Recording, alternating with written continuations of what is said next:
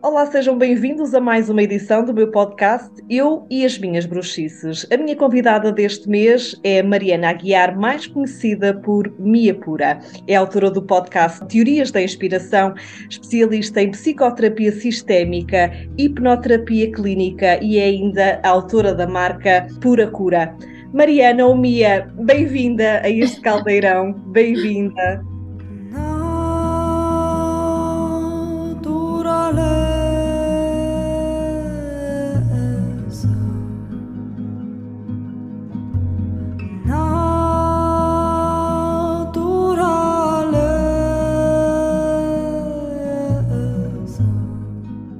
Página da. Se me perguntarem quais são as coisas que mais fazes regularmente no teu e quais são as páginas de Instagram que segues mais, eu acho que a tua é onde eu, inevitavelmente, eh, não perco tempo, mas gasto muito do meu tempo a absorver conhecimento. E parabéns, parabéns pelo teu trabalho. Que bom, que bom. Sabes que eu faço aquilo de uma forma muito intuitiva, sinto profundamente algo e vou e crio assim um, umas imagens um bocado estranhas, meias bizarras.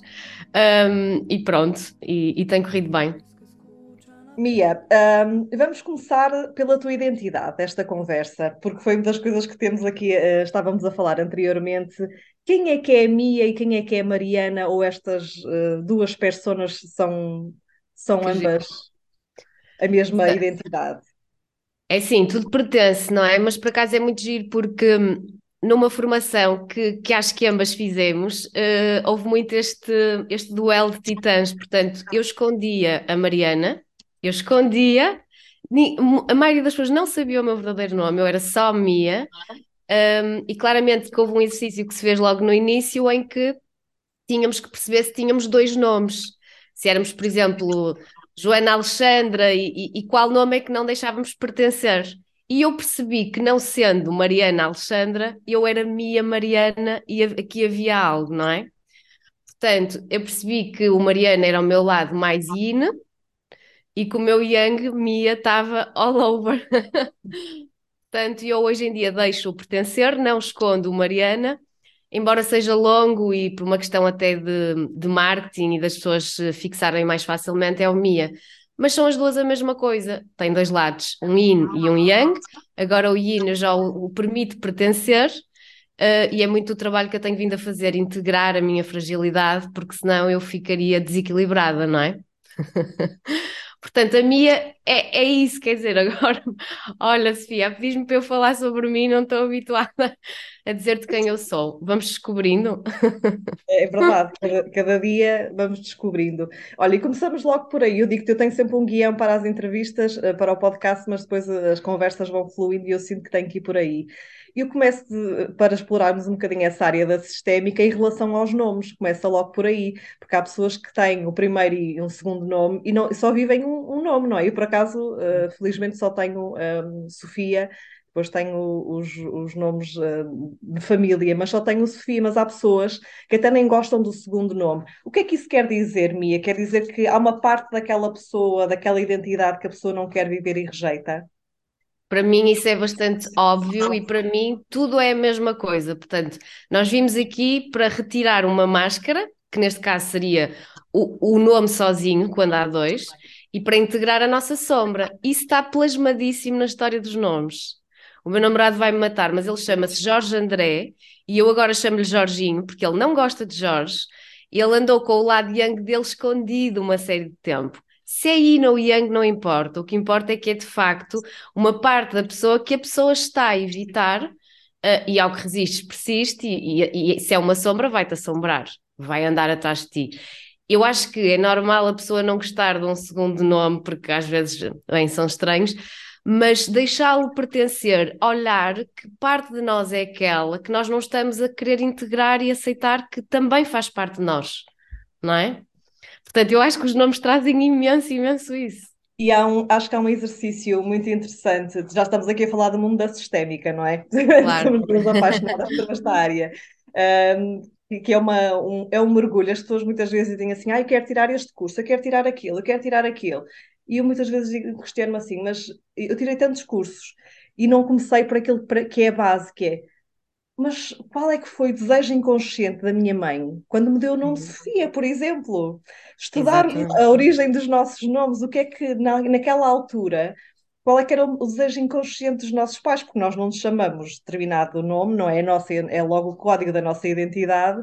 Por acaso, eu, por exemplo, chamo Sofia, porque o desejo inconsciente da minha mãe era que eu fosse tal como uma a tia da minha mãe chamada Sofia, e repara só as coincidências um, que não existem, não é? Nós sabemos Sim, que não existem claro. coincidências. A minha tia Sofia era uma mulher ligada à comunicação e tinha um marido militar, portanto, eu sou uma mulher ligada à comunicação ah. e tenho um marido que também é militar, portanto. Claramente, claramente. Olha só isto, uh, por acaso eu já utilizava o nome Mia Pura antes de descobrir que o nome Mariana é explicado entre várias coisas como a purinha. Uhum. Incrível. E uh, Mariana é um nome que não existe na minha família, mas há muitas Marias. Um, e há a segunda, a minha mãe é Maria, e a segunda mulher do meu pai, portanto ele casou de novo, chama-se Ana. E eu nasço e estou ali dentro daquele útero e, em que já está a ser co-criado este segundo casamento. Portanto, a minha mãe não tinha consciência, mas tinha, não é? Porque os 97 sabem. Então eu tenho o nome das duas e mais.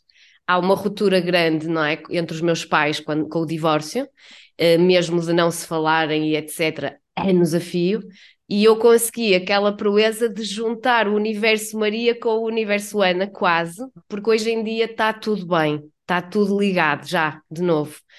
Portanto, uh, isto já estava tudo cozinhado num nome as pessoas têm que começar a olhar para os nomes, não há dúvida é nenhuma. Isso, é isso, antes de tirarmos uh, imensos cursos para tentarmos validar algo dentro de nós, é começarmos mesmo pela base. Eu não sei se tu sentiste isso, mas eu quando estou no segundo ano de, de consciência sistémica com a nossa querida Maria Gurjão, que também já trouxeste ao teu podcast, Teorias da Inspiração.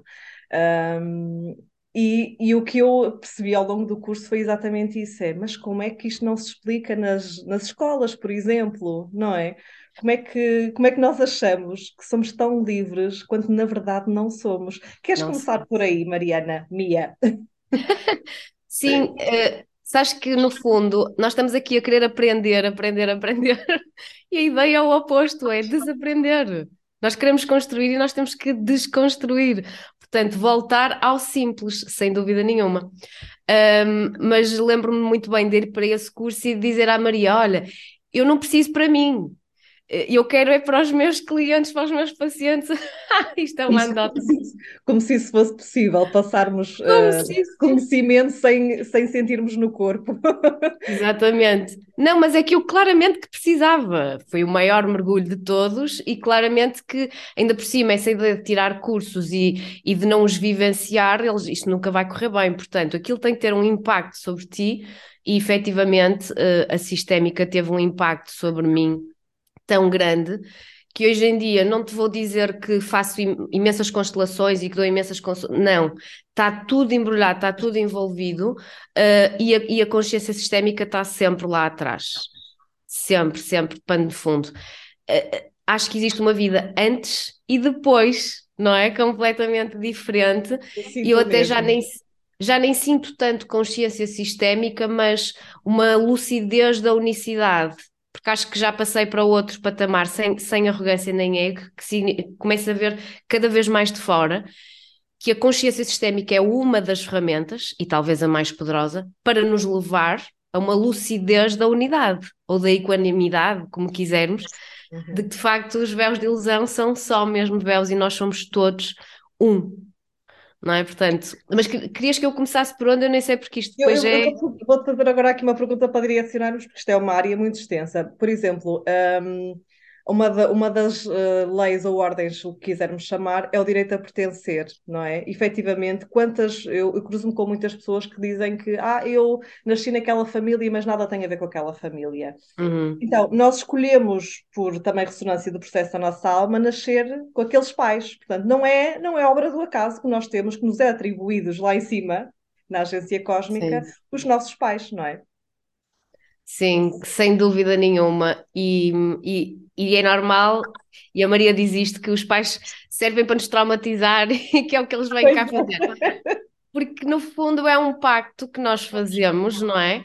Uh, em que para o karma que eu tenho que transcender, aquela família, aquele país, aquela cidade, aquela família, aquele pai, aquela mãe, é como se fosse uma receita culinária. Tem os condimentos e são os, os, os, alimentos corretos para eu fazer o meu almoço, não é? Portanto, eles criam-nos as, as, as maiores dificuldades para nesse movimento nós transcendermos, porque na verdade, se eu agora quiser muito algo e for muito fácil, o humano perde o interesse e vai se desviar facilmente. Portanto, e eu, e eu fui daquelas pessoas que me debati com isto. Eu tive depressões em barda, em miúda, em adolescente. Eu era o terror da minha família, uh, não me identificava com absolutamente nada, uh, fiz a vida negra aos meus pais. E a dada altura deu-se o clique, sistemicamente, claramente, de que se não fossem aquelas dificuldades e aqueles erros, não é? Aquelas imperfeições chamadas vida, eu não tinha conseguido uh, atingir vários objetivos que a minha alma tinha, não é? E não estaria no, no, padrão, que no meu caso é de humildade, eu tenho o karma da humildade, uh, e o meu pai fez uma vida negra para isso. Portanto, o facto de ele me dizer que excelente 100% não chega, uh, é que era uma estupidez, porque não, é, não há mais do que isso, foi precisamente para eu ser humilde. Portanto, nós de facto escolhemos o cenário ideal para levar a nossa peça a palco e que corra bem e que tenha palmas no fim. É um e grande como, jogo. E certamente muitas pessoas que nos estão a ouvir, inevitavelmente também é uma área de muito desafio para nós, a relação com os nossos pais. Um, e quando é que, quando, como, é, como é que nós conseguimos honrar os pais? Porque quando nós não honramos uma parte, ou um pai ou uma mãe, uh, estamos a excluir uma parte de nós, não é? Nós somos 50-50, claro. não é? Imaginemos que nós rejeitamos por completo uh, o pai, por exemplo. Significa que há uma parte de nós que nós estamos a rejeitar, não é? Completamente. Aliás, há um exercício que eu faço já mais na hipnose, mas porque é tudo a mesma coisa, que é perguntar. Agora vou entregar aqui o ouro ao bandido. Perguntar quais são as três características favoritas do pai e, da, e na mãe. E, e aquilo que é acusado como defeitos uh, do pai e da mãe são exatamente aquilo que eu vou fazer que a pessoa integre. Porque eles só vêm mostrar-nos, efetivamente, como espelho cá fora, aquilo que nós não estamos a aceitar que existe em nós e que tem que ser elaborado dentro de nós.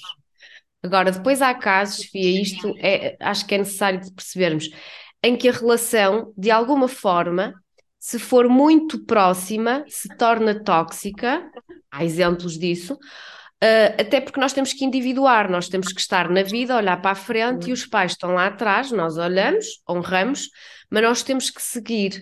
E às vezes, por apego, por uh, dependência e codependência, geram-se algumas relações bastante desequilibradas. Um, e as pessoas precisam de compreender que honrar e tomar os pais é dentro do coração é apaziguar os conceitos, por exemplo, o meu pai é intransigente. Eu preciso de apaziguar isso dentro de mim, de ter compaixão pela criança que ele também já foi e que sofreu, e que é por isso que, que acaba por ter determinadas ações comigo, e eu não preciso andar sempre agarrada a ele. Ponto. Uh, e, portanto, existe uma série de relações em que as pessoas andam uh, ao colinho umas das outras, e eu vejo muito pais ao colinho dos filhos, que, que, não é? Então são os filhos que são pais dos, dos pais, que está completamente desequilibrado. Uh, mas porque, sabes porquê? Não sabes? Família é família. É. Ai, mas é meu pai, mas é minha mãe. Não é, isso são palavras. E o que importa aqui são as ações, é eu estar apaziguada com aquilo que na minha adolescência foram erros da minha mãe, foram erros do meu pai, foi a minha interpretação, na infância, na adolescência, eu estar apaziguada com isso, conversar com eles sobre isso, escrever cartas energéticas para deitar cá para fora e conseguir estar bem, plenamente, em presença, com verdade, com eles. Não essas mentiras que se vê, e eu tenho que pôr a boca no trombone, de estarmos a forçar no almoço de domingo, ou o que quer que seja, uma coisa que lá para trás tem tanto para ser desenvencilhado só para corresponder com um protocolo, com uma coisa que está pré-estabelecida, não é? Quando não é nada disso, porque é muito mais transparente e muito mais imaterial do que uma mesa, um prato e um almoço de domingo. Enfim, isto é uma coisa que eu trabalho muito, conseguirmos ultrapassar integrando Uh, essas imperfeições que foram tão perfeitas e é nesse movimento que nós nos colocamos cá dentro e estamos plenos essa falaste aí de uma questão que eu acho que é muito importante, que tem a ver com a, própria, nossa própria ordem em relação aos nossos pais, em que se, eu acho que nos traz muito peso, e eu posso falar na primeira pessoa, um, quando nós queremos ser pais dos nossos pais, não é? Isso também me aconteceu uh, numa dada altura da minha vida em que a minha mãe partiu e eu como nós sabemos, por amor, quis assumir o lugar da minha mãe e da mãe do meu pai. Portanto, claro que isto só traz. Quando nós saímos do nosso lugar, isto só traz confusão no sistema familiar, não é? Completamente. Quando um está fora de sítio, todos ficam fora de sítio, não é? Um, e esse é um exercício que eu acho que nós temos que estar constantemente uh, a analisar, não é? Porque nós facilmente já estamos, eu facilmente já estou a mandar vir com a minha mãe a dizer-lhe o que é que acho que ela devia fazer. Mas também hoje em dia, porque isto é um ginásio, isto é um músculo que se trabalha, regresso e, e volto-me a lembrar. Então, eu digo muito aos meus alunos para, na dúvida, se tentarem sempre imaginar um bocadinho abaixo, não é? Numa certa rendição, de só sei que nada sei, porque quando eles estão mais perdidos ou a ter atitudes que nós, na nossa consciência e na nossa experiência pessoal, não achamos bem ou não achamos bom para eles e queremos ir salvar e queremos, não é? Uh, nesse movimento nós temos que recordar e ter sempre uma imagem em mente que é eu mais pequenina, eles lá atrás e reposicionarmos-nos de novo. Porque senão, se eu estiver a ocupar o lugar, por exemplo, da minha avó, quando estou a ser mãe da minha mãe, a pergunta é: para onde é que a minha avó vai? E isto já aconteceu. A minha avó foi para a filha da minha mãe. E fica todo um caos. Portanto, a pergunta é simples: estou a ser filha de neta de, ou estou a ser mãe da minha mãe e nesse movimento para onde é que ela foi? Foi para a minha filha, então eu não vou ter, não estou a ter filhos. O que é que se passa aqui? Não é? No fundo é tão simples. E é que perdes o teu poder. Só existe um lugar onde tu tens o teu poder pleno inteiro para, para atingir tudo o que tu queres, tudo o que tu sonhas ou tudo aquilo que tu precisas, que é mais interessante. E esse poder só vem quando eu estou no meu lugar. Porque é que às vezes queremos estar no lugar do outro e, e, e cobiçar outras coisas quando, enquanto gota deste oceano, a nossa força está naquele, naquele lugar. E esse lugar, as pessoas às vezes estão perdidas, não sabem onde é, tão fácil. Mulher de, filha de, irmã de, volta. Irmã mais nova, quando é mais nova, mais velha, quando é mais velha grande dificuldade a minha, porque a minha irmã mais velha dá muito trabalho. Sabes que eu sou a, a última uh, de, de, sete, porque a minha mãe teve dois abortos, e então eu também, a dada altura na, na, na, vida, também não me achava a mais nova, nunca, nunca me achei a mais nova. Mas eu, quando entrei no curso, depois foi assim aquela chapada e tu dizes assim: não, não, eu sou a última, portanto eu recebo todos. Exatamente. E agora adoro, agora adoro de dizer isso às minhas irmãs. Eu sou a última, portanto eu recebo de todos, de todos vocês. Um, isso, essa dinâmica também acontece muito com os irmãos. Vamos só explicar aqui um bocadinho, Mariana. Explica-nos um sim. bocadinho a questão da ordem no sistema familiar. Então, quem vem, quem vem antes não tem uh, superioridade, mas tem prevalência devemos honrar, porque quem vem antes é que traz a força que nos empurra para a vida. Nós precisamos de tomar essa força por ordem. Portanto, está a minha trisavó, depois estará a minha bisavó, é uma hierarquia que podemos imaginar mesmo em escadinha. Uh, depois a minha avó, a minha mãe, a minha irmã mais velha e eu de facto não existe aqui uma superioridade, existe um honrar, um legado que tem mais anos de vida que e que vai transportando a força que vem desde lá atrás dos primórdios, de geração em geração. Portanto, se nós queremos estar no nosso lugar de poder e, e, e angariar essa força para levar para a nossa vida, não pode haver aqui uma, uma distorção desta ordem. Por exemplo, a minha avó está com demência e eu tenho todo o cuidado de não ser, de não me, neste caso vou usar superiorizar, não é? Porque estou a ter uma imagem de eu me levantar, ficar muito grande por cima dela, a dizer, oh, babá, não podes fazer isto. Eu fujo disso a sete pés. A, a minha mãe, por exemplo, tem mais dificuldade, e o que é que acontece? há, há, um, há uma desordem completa, há uma desordem. Portanto, e aqui é muito eu sei que nada sei. Porque há, há efetivamente coisas que a minha avó faz, ou a, a forma como levou a vida, que eu posso, como dizia há bocado, não, não concordar aqui com a minha mente, mas que desígnios é que a vida dela comporta? O que é que a leva àquilo? Onde é que eu vou, onde é que eu vou levar aquilo depois também? De que forma é que isto nos serve? Porque é uma história engatilhada, portanto, cada peça. Eu também não vou para uma peça de teatro dizer que o carteiro está a fazer um papel estranho ou estúpido. Eu espero até terminar a peça. Uhum. Deixa-me observar. Não é? Pronto, isto para explicar mais ou menos a ordem. A Maria fala muito, e eu morei em Bali e vivenciei isso, que lá os nomes de tal forma eles têm isto enraizado que os nomes, eu comecei a reparar que toda a gente era Ketut, Coman, Guayan, Ania, era tudo a mesma coisa. Eram todos, só havia quase quatro nomes, porque significa o primeiro filho, o segundo filho, o terceiro filho. Precisamente para olhar, honrar e para nos criar esta humildade de ai, a minha irmã mais velha faz tanta coisa que eu não compreendo e não concordo, e eu acho que não é bom para ela, mas isso é só o que eu acho. Sim, sem dúvida. Ela tem o caminho dela, os pactos dela, de certa forma aquilo serve-lhe, e a mim também, senão eu não era irmã dela. Eu acho que é uma das grandes lições que, um, que, que esta visão sistémica na nossa vida nos traz, que é o não julgamento. E não é fácil, não é? Porque a nossa mente não. está sempre a produzir opiniões mas eu acho que é um caminho de, de, grande responsabilidade quando nós assumimos que, ok, por muito que uh, os meus pais tenham uma vida e uns valores muito diferentes dos meus, é, eu, quando, quando eu vou voltar, a, quando os boicotes aparecem, eu começo logo a reposicionar-me e digo, ok, Sim. sem julgamento, está certo para a alma dela, não. O que é que é isso? Porque quando nós julgamos, nós estamos a colocar numa posição de superioridade, não é? Nós estamos, claro. a, ir, estamos a sair do nosso lugar. E no fundo, repara, quando uma pessoa vai a tribunal perante um juiz, o juiz, antes disso, e os advogados têm que se munir de uma série de informações para o poderem fazer, ainda assim sabe Deus. E engatilhando tudo, Sofia, que é muito difícil falar comigo que eu engatilho tudo, uh, um, uh, uh, os tribunais eh, já estão a usar a sistémica precisamente porque existem coisas para além de. Mas isto para dizer que eu caminho sempre para a neutralidade. As pessoas têm um bocadinho de medo quando começam a entender a sistémica, têm um bocadinho de medo de fazer errado. Mas então aqui já estou a julgar e a ultrapassar, mas então calo-me, mas então abafo. Também não, não é? Nem 8 nem 80.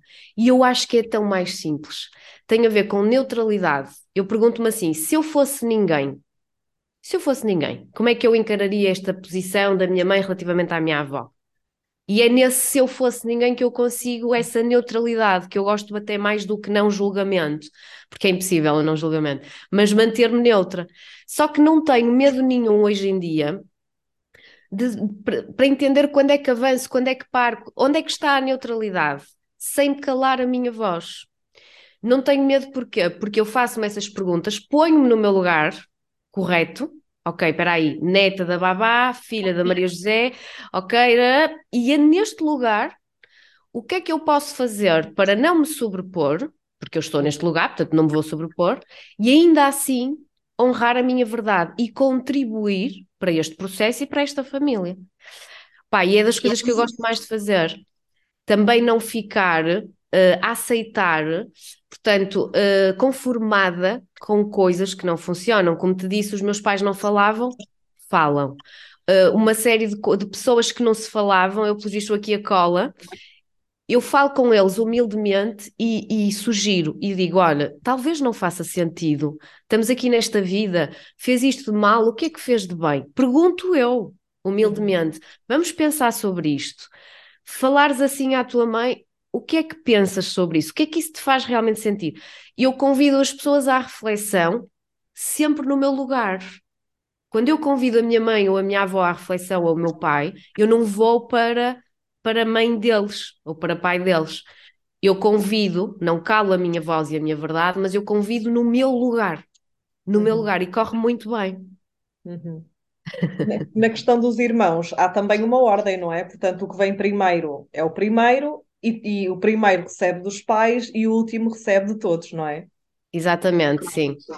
Portanto, o meu irmão mais novo está cheio de sorte de receber toda a gente. Eu depois tenho mais dois. Um, E portanto, eu de facto vou ficando com aquilo que sobra de, do que os meus pais dão à minha irmã, depois a seguir estou eu a receber e depois recebem os outros. Portanto, isto vai, vai sendo aquilo que cada um. É, Deus dá, dá, dá as roupas conforme o frio, não é? Portanto, vai sendo o que cada um precisa de certa forma esse material vai sendo adulterado, já não é tão puro, porque eu preciso de um material que já vem com mais carga. Portanto, nós recebemos material direto dos pais, mas eu já levo ali com o filtro da Maria João. E do que é que aqueles pais se tornaram depois de a terem. O meu irmão Gonçalo, que vem a seguir, já leva com o filtro da Mariana, não é? E portanto, tudo se vai transformando quase como se fosse uma pedra que está a ser polida. E a energia que vamos recebendo vai tendo esse cunho destas várias almas que vão imprimindo, não é? Não sei se é assim que vês, eu vejo um bocado assim. Sim, sim, sim, sem dúvida. Agora queria que falasses aqui de um tema que, que eu também gosto muito, que tem a ver com as lealdades invisíveis, não é? Um, como eu dizia há bocadinho, nós achamos que somos muito livres, uh, então estudem a vossa árvore genealógica e as sensações da vossa Exatamente. família, perceber que afinal esqueçam lá isso. Exatamente. É, acho que esse é o tema, as lealdades inconscientes dentro da sistémica, eu acho que é o tema. E sabes que eu ontem estava a pensar, estava a ver um programa na televisão e estava uma rapariga a dizer que. Não, estava a ouvir um podcast e estava uma rapariga a dizer que o pai morreu num acidente de carro e que ela, que dava palestras sobre vários temas, fez questão, durante os primeiros temas, de falar sobre o pai para que ele não fosse esquecido. Isto é comum, não é? As pessoas morrem e nós temos medo, principalmente eu já observei quando são pais, não queremos que seja esquecido. Isto é a título consciente de 3%, mas o mesmo, o mesmíssimo processo está a acontecer a título inconsciente nos 97%. E essas é que são as lealdades invisíveis ou inconscientes. Que são os tais silêncios, os segredos, as dores, eles não vão ser esquecidos, os nossos antepassados não vão ser esquecidos da forma mais curiosa que é exatamente aquilo que eles não souberam trazer à luz, não conseguiram, nós vamos trazer. Portanto, é quase como a Maria explica muito bem isso para quem está assim a começar, que é, nós quando nascemos em determinada família é-nos atribuído de, imaginem uma, um sistema operativo como se fosse um iPhone, e tem lá os programas todos, portanto, esses Sim. são os programas da nossa família, os silêncios, as dores, tudo. Tudo. Uh, porque, porque, porque se aquilo não vai ficar ali, aquilo não vai acabar ali, principalmente se aquela mulher não foi honrada, se a dor dela não foi significada, estou a falar de uma mulher porque o meu caso é muito com a minha atriz-avó, uh, com certeza que terá que ser, alguns no tempo. E portanto, eu quando vou encarnar o meu, o, o meu inconsciente e o que quer que seja que no momento está ali a cozinhar, há uma coisa que é certa para todos nós: nós queremos pertencer. Se nós vamos nascer naquela família, nós queremos pertencer. E o inconsciente trabalha muito isso e ele gosta muito de segurança, e a segurança será a repetição. Quando uma rosa está a florescer e a brotar cada vez mais pétalas e o que quer que seja, e é uma rosa vermelha, não há ali uma pétala que se lembre de vir azul, porque senão certamente que as outras tratarão de lhe cortar a água e ela morrer. Ela tem que ser vermelha. E às vezes o vermelho das pétalas numa família, se as pétalas fossem elementos de uma família, era sofrer eh, por amor, uh, ser. Uh, agora fala-se muito no, no sistema judicial, por exemplo, um, um, ladrão, muitas vezes já é explicado que se o pai era ladrão e o avô era ladrão, ele não vai ser a pétala azul, ele vai ser na mesma uma, uma pétala vermelha. E portanto, nós reproduzimos muito esses padrões para pertencer sem tomarmos consciência nenhuma. Por isso é que ai, a minha filha é parecida comigo, ai, eu sou parecida com a avó. Sim, claro, mas para pertencer em primeira linha, ai, já a minha mãe tinha problemas com as relações amorosas. Ok, isso é o inconsciente a trabalhar para estarmos naquele carril de comboio. Agora, o mais forte aqui é efetivamente as dores, os silêncios, os segredos, tudo o que foi abafado quer arejar tudo o que esteve na sombra quer luz. E, portanto, isto são desígnios, que isto é do arco da velha, não é? E o exemplo que eu dou sempre é a minha trisavó, e depois nós sabemos que as datas importam, pronto, isto já seria num nível mais avançado, mas eu reparo que a minha trisavó morre a 5 de julho de troca ao passe e eu nasço a 5 de julho. Esta mulher morreu como? Que história foi esta? Ela morre a dar à luz e eu descubro que tenho um pré-carcinoma no útero. Ah! Que curioso. Sem dúvida. Portanto, sim, o trabalho pode começar pelos nomes, vermos os nomes, ela chamava-se Matilde, também já está aqui a ressoar um bocadinho, não é? Sim. Pelas datas, mas acima de tudo perceber o que é que não se fala, que, quais foram as dores desta família, o que é que não se está a falar que eu, mediante a minha inteligência, o meu sentido do humor, estou a trazer por espelho, por oposição, ou de que forma, não é? Porque há, há aqui uh, requintes de malvadez, não é? De que forma é que eu estou a trazer isso? é muito comum ver-se, por exemplo, uh, e tu deste esse exemplo na tua família, de uh, um clã familiar feminino, e eu posso dar um exemplo pessoal sem qualquer problema. A minha mãe viveu muito para os filhos e não, não teve a oportunidade de tirar um curso, teve uma vida difícil em nome dos filhos. O que é que eu faço? Tiro um curso para mim, outro para a minha mãe, Exato. e faço viagens. Isto é uma lealdade uh, brutal à minha mãe, que é eu, por ela tiro dois cursos, um para mim, outro para ela, uh, e, e, vou viajar muito e vou prolongar ao máximo a maternidade. Exato. Porque, porque o meu inconsciente pensa: vem aí filhos, vem aí problemas. Exatamente. Isto aqui é, é, importante as pessoas perceberem, porque depois às vezes baralha. Nós podemos trazer por espelho, que é exatamente igual, vamos fazer igual, imaginando o meu avô sempre exigiu muito do meu pai, o meu pai exige muito dos filhos. Ok, por espelho. Mas também podemos trazer por oposição, imaginando então que o meu avô era muito ríspido e que o meu pai era um deixa andar, está tudo bem, não é? E depois ainda existe por sublimação, que é uma coisa mais rebuscada, uhum. mais difícil de, de observarmos à partida. Pronto, mas que depois há casos interessantes. E, e neste caso, um, esta história da minha trisavó uh, eu fui perceber que ela era uma parideira, porque ela teve oito filhos. Ela não fez mais nada, Sofia. E eu estou aqui já com 40 anos, tenho filhos, não tenho filhos. Tive que passar por um, por um processo grande de dizer assim: ok, a vozinha, eu já honrei, o teu útero que estava sempre a parir e que tu não servias para mais nada aos olhos dos outros, a tua dor de não poder ser mais nada além disso, já está a ser vista pelo nosso sistema familiar porque ninguém te prestou atenção, mas eu tenho a família toda atenta ao meu útero, às minhas operações, às minhas consultas, ok, estamos a honrar, estamos a dignificar a tua história, eu vejo-te, eu vejo a tua história, eu vejo a tua dor. Porque, ó Sofia, ela não me contou nada disto claramente, eu nunca a conheci. Eu fui ler, fui ver, tinha algumas notas, as datas, nascimento dos filhos. Naquela altura eles nasciam e quase que morriam com um ano. E eu começo a entrar porque tudo é, tudo está a ser ao mesmo tempo. Eu começo a entrar no campo de dor daquela mulher, quase a ter uma conversa com ela em que ela me diz: Já viste? Eu só fui isto, eu só fiz isto. Não faças que é perigoso, perdes a tua vida nisto, a ter filhos. Vamos te pôr aqui com um problema no outro para tu não poderes. Sem dúvida, sem dúvida. Ou pelo menos para, para que o sistema pense sobre isto. E é muito interessante percebermos que há temas que ainda hoje são muito tabus na nossa sociedade. Por exemplo, quando os abortos espontâneos. Os abortos.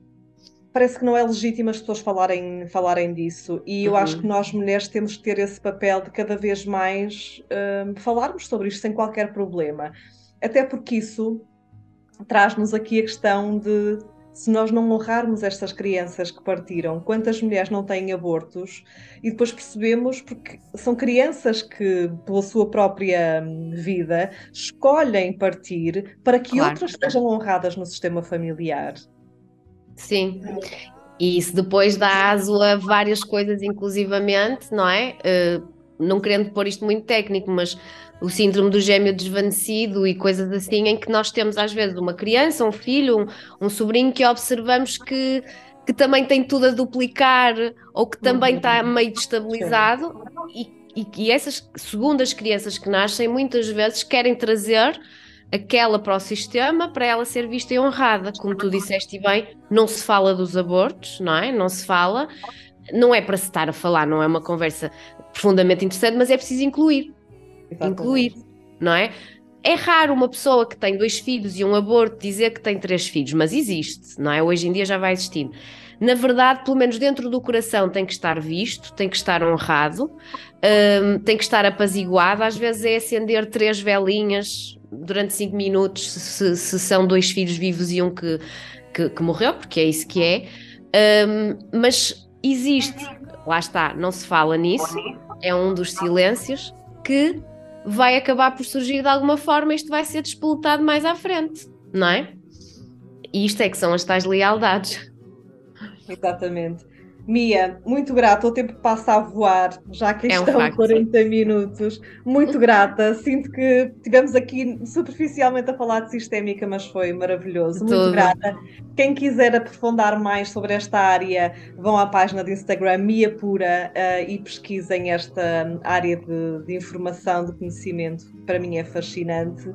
Sigam a Mia e e procurem dentro de vocês, façam um trabalho de casa com os vossos nomes, comecem assim pela rama, não é, Mia? Exato, exato. Rama a aprofundar. Muito grata. Muito grata, Sofia. Um grande abraço. Beijinho. Até breve. Beijinho, beijinho, beijinho. Obrigada. Este episódio fica por aqui. Encontramos-nos no próximo episódio de Eu e as Minhas Bruxices.